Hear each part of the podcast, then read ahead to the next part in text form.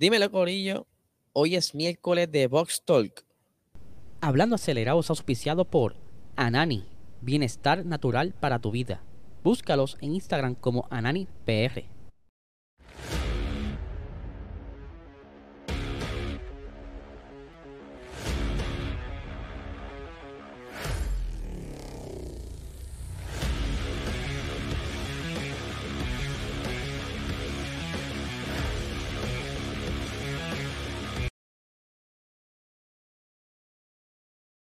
Así que sí, saludos amigos Fiebruto, se quedó como que frisado de momento. Espero que se encuentren bien, ya hoy es miércoles y hoy tenemos eh, Box Talk a las 8 y 30 de la noche. Ahí pueden ver la promo, eh, está de lo más chévere. Estuvimos ahí eh, pensando que íbamos a hacer para la promo y ahí lo tienen. Y la palabrita que está ahí abajo se las dejo de asignación para que averigüen qué rayo significa. Le voy a dar un la, es en idioma de de Holanda, así que buscarla por ahí cualquier diccionario. Pero estaremos hablando del análisis. De lo que sucedió en el Gran Premio de Brasil, así que no se lo pueden perder esta noche a las 8 y 30 de la noche por este canal. Y les recuerdo que estaremos velando a las personas que estén en la Premier durante el chat. Así estaremos eh, tomando nota de las personas que estén en el chat para el concurso por las dos taquillas del pariseo que tenemos entonces de la, del parrandazo navideño 2 el día 7 de diciembre, por lo que serán dos taquillitas eh, de acceso general para que vayas allá y vaciles con nosotros. Así que ya lo saben, estaré bien pendiente al chat esta noche. Pero no podemos olvidarnos de nuestro auspiciador principal, Anani Bienestar Natural para tu vida, el mejor canal medicinal que hay ahora mismo en el mercado. Si quieres ¿verdad? deshacerte de los dolores musculares, los coyunturas, la depresión, ansiedad, todas esas cositas, ¿verdad? Vivir más tranquilo y relax habla con tu médico, saca la licencia de cannabis medicinal y vea tu primer dispensario más cercano que te encuentre y busca estos productos de alta calidad. Puedes seguirlo en Instagram como AnaniPR y en Facebook como Anani es Salud. Así que ya lo saben. Vamos a hablar un poquito de la WEC, porque quería traer algo súper interesante que estuvo ocurriendo este fin de semana pasado. Y que usted sabe muy bien que el Peugeot, ¿verdad? Que yo he estado, ¿verdad? Como que bastante enamorado de este carro porque es un carro que saltó a lo que es el diseño regular de estos carros prototipos de endurance y que este carro prometía mucho en cuanto a la aerodinámica y demás y todavía sigue bastante lejos a los carros nuevos que han estado saliendo, eh, que están próximos a competir en el 2023, pero ya este carro ha estado probando en ciertas carreras eh, como que se aguantaron un poco, ¿verdad? No estuvieron de lleno full en la temporada, pero han estado eh, tanteando cómo se comporta el carro. Y este fin de semana, en las 8 horas de Bahrein, que se, que se dio, esa fue la final, donde Toyota fue el campeón, pues ellos estuvieron gozando esa primera tanda, ese primer stint. Eh, estaban cercanos, ¿verdad? Al equipo Toyota, pero luego que comienzan los cambios de, de gomas y demás, pues ahí como que tuvieron dificultades. Por lo que entonces, en conclusión, ellos quieren mejorar eh, las, las tandas largas. El carro todavía básicamente está, como quien dice, en etapa experimental. Como les dije, este carro está bien alejado de lo que es la aerodinámica regular. Obviamente está dentro de la normativa, pero que es súper, por decirlo así, exótico. Y quieren ver cómo va funcionando poco a poco esa aerodinámica para que las gomas se vayan comportando bien. Paul Directa fue uno de los pilotos que estuvo corriendo este carro, para el que no lo conozca, él incluso estuvo en la Fórmula 1 de DM y ha sido comentarista de reportero de Sky Sports para la Fórmula 1 y que estuvo curándose este fin de semana pasado, perdónenme, y que eh, otra de las cositas que lo ayudó este fin de semana es que el BOP, ¿verdad? El balance que utilizan para esta eh, categoría, lo ayudó un poco a Peugeot ya que ajustaron los pesos y le quitaron potencia a Toyota para que todos los carros tuvieran más o menos parejos, porque de eso se trata el BOP. Y es por eso que se estuvo bastante cerca hasta que tuvieron esos problemitas de la degradación de goma, como también tuvieron problemas con la transmisión, estuvieron eh, teniendo ciertos eh, problemitas con el cambio, creo que era la sexta, y es por eso que también tuvieron problemas, así que ya están en preparaciones para la próxima temporada que vienen otros carros a sumarse a la categoría y que estará súper interesante, por eso se lo estoy trayendo para que vayan, estén poquito a poco entrándose en esto. Otra parte. De los temas que quiero hablarles hoy es que estuvo saliendo una noticia bien interesante el día de ayer y es que Madrid será como quien dice la, casa de la primera exhibición oficial de la Fórmula 1 que estará por varios meses en, en Madrid. Estará desde el 24 de marzo hasta el domingo 16 de julio. O sea, estará eh, el corillo que, que, se debe una cita de, de, vacaciones, podrán entonces, si se da la vuelta por esta zona, disfrutar de este evento. Será básicamente como, ustedes saben, las casitas de horror, ¿verdad? Que, que tú entras como un, es como un caminito eh, y vas por poco a poco yendo la atracción, ves, más o menos va a ser así, es un recorrido eh, donde estarás viendo cosas históricas de la Fórmula 1, como también detalles de lo que se está trabajando, eh, artistas, va a ser una, una, un recorrido de una hora y media y que podrán disfrutarlo todo aquel que vaya a esa zona desde el 24 de marzo hasta el 16 de julio. Como les dije, es la primera eh, exhibición oficial de la Fórmula 1 y que están súper, súper eh, pompeados, por decirlo así, en palabras este, boricua. El CEO de la Fórmula 1 dijo lo siguiente, eh, el lanzamiento de esta exposición internacional de clase mundial permite que más aficionados de todo el mundo se enamoren de la Fórmula 1, a la vez que nos proporciona la plataforma perfecta para honrar la increíble historia del deporte.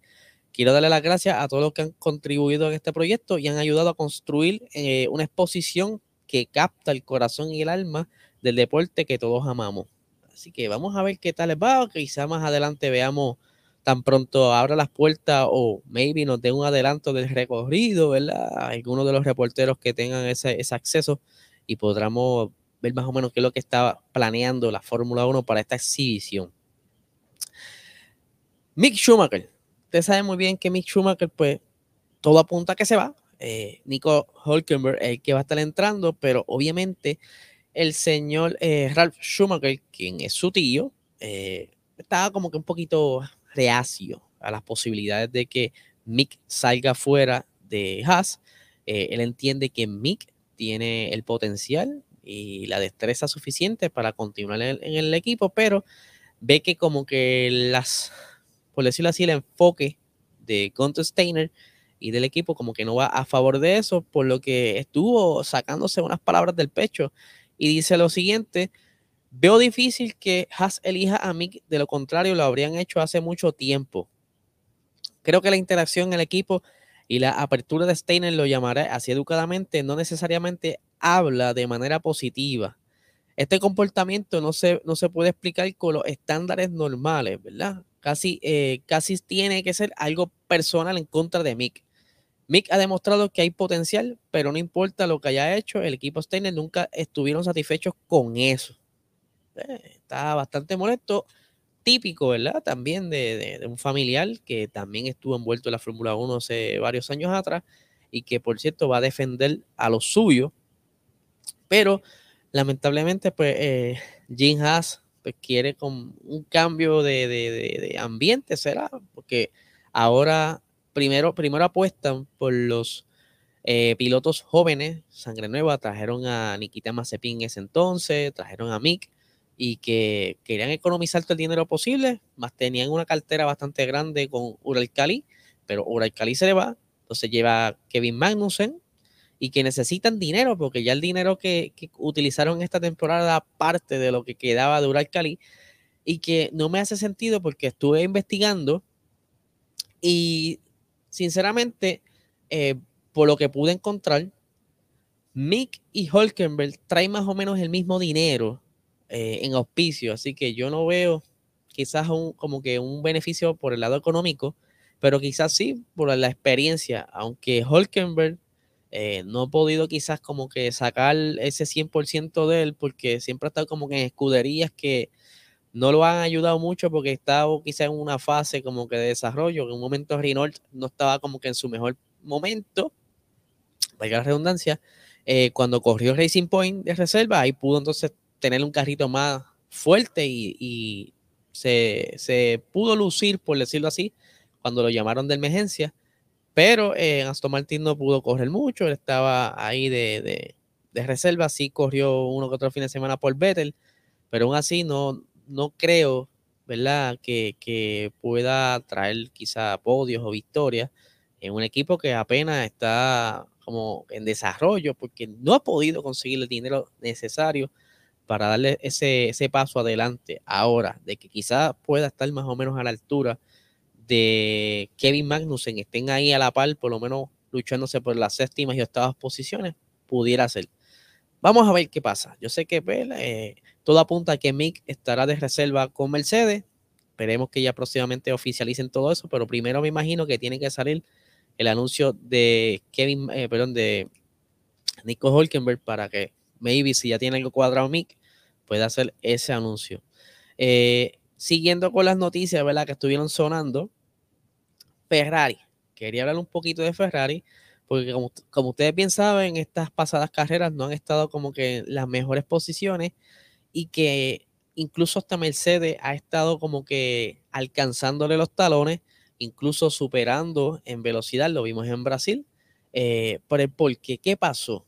Y ya habíamos hablado hace unos días atrás que eh, Ferrari iba a abandonar el monoplaza de este año y que iba a estar ¿verdad? mirando las opciones para el 2023 eh, y que iba a cuadrar ya el año con lo que tenía. Y eso lo reafirma Matías Binotto y es porque, ¿verdad? No, no se sabía el por qué, pero ahora simplemente eran sospechas, pero era algo que era obvio. Era que el límite presupuestario para Ferrari ya estaba al límite. Y aquí lo dice el señor Matías Binotto, dice, no fue una elección, simplemente se acabó el dinero por el techo presupuestario. Así que estábamos al límite, no había más oportunidad de desarrollar el auto, así que tuvimos que quedarnos donde estábamos. Eh, obviamente, no comprometimos el desarrollo, del carro del próximo año, porque ellos esperan dar un salto. Ellos ya aprendieron todo lo que pudo haber eh, salido mal este año lo quieren mejorar para el próximo. Así que dice, pero sí que decidimos detener el actual porque además del propio desarrollo normal del auto actual, también se necesita probar piezas en pista y eso, ¿verdad? un costo adicional que no podían permitirse. Eh, entonces, ¿verdad? Le preguntaron a él eh, si lo de Mercedes fue una sorpresa que hubieran ganado y él dice, no es una sorpresa, creo que fueron rápidos en Brasil, eh, porque si miro las últimas carreras, quizás con una elección de neumáticos diferente y ya habrían ganado más. O sea que Matías dice que si Mercedes hubiera hecho una mejor estrategia, posiblemente hubieran ganado más. Eh, pero obviamente lo que ellos llevaron a Austin, ¿verdad? ese paquete aerodinámico fue lo que hizo como que acercarlo más a Ferrari, eh, ese suelo y esos detallitos que estuvieron llevando, por lo que ya vino todavía enganchado los guantes, dijo, pues que se chave, ¿qué podemos hacer? Pero incluso eh, durante el día de ayer se estuvo aclarando eh, unos rumores que posiblemente Binotto estuviera fuera de la Fórmula 1. Sabes que este año no, no, le ha ido muy bien. Al señor le ha caído mucho fuego por las malas estrategias que han tenido han dañado carreras, han perdido puntos, han perdido podios. ¿Qué no han hecho? Pero entonces se estuvo corriendo muy fuerte unos rumores de que ya la alta jerarquía de Ferrari lo iba a sacar, que ya tenían dos candidatos a ese asiento, pero eh, parece que la cosa llegó bastante arriba y Ferrari dijo, no, no, no, no, no.